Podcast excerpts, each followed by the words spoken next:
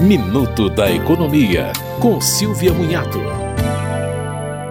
O INSS pode revisar e cortar aposentadorias por incapacidade e assistenciais, mesmo após o prazo decadencial de 10 anos da concessão. O entendimento foi publicado no Diário Oficial da União no começo de agosto.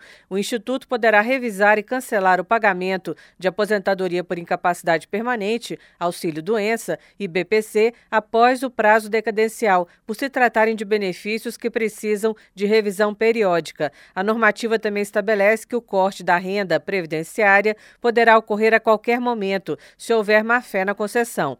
O benefício por incapacidade permanente é concedido no momento em que o cidadão adquire uma doença física ou mental que o incapacite para o trabalho. O perito médico tem que dizer se a incapacidade adquirida é permanente. Você ouviu Minuto da Economia, com Silvia Munhato.